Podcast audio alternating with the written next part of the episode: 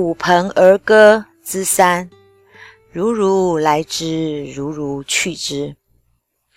庄子临终将死之际，学生们打算要好好并隆重的来办妥庄子的后事。庄子回答说：“何必浪费时间做这一些徒劳无功的事情呢？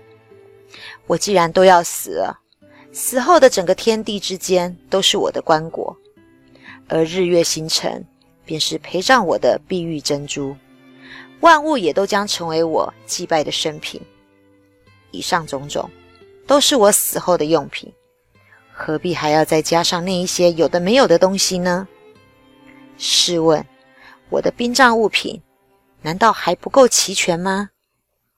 学生说道：“我们只是担心老师，老师死了之后，这个遗体呀被乌鸦和老鹰啃食掉了呢。”庄子听了学生的回答，竟啼笑而非的说道。把我死后的遗体放在地面，而担心被乌鸦、老鹰给啃食掉。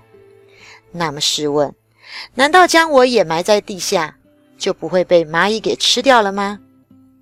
你们啊，夺走了乌鸦和老鹰嘴里的食物，再拿去送给蚂蚁吃，如此一来，不是多此一举，如此的偏心于蚂蚁，而不给乌鸦、老鹰吃了吗？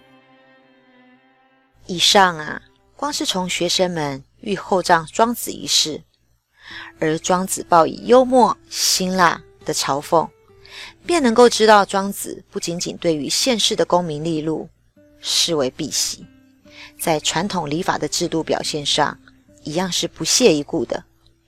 按照传统的礼法制度与习俗，丧葬可说是一件大事呢。根据文献的记载。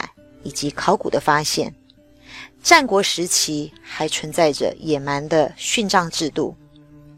贵族、富豪死后，仍沿用着大量珍贵的物品来予以陪葬，其棺椁、连璧、珠玑、鸡送，皆是古代丧礼的必备品。庄子把天地视为棺椁。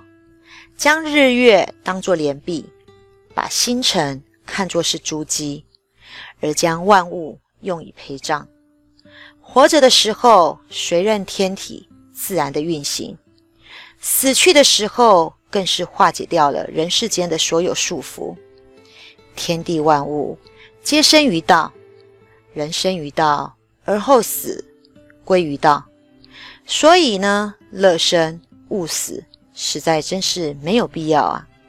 既然生不足恋，那么死又何以惧之呢？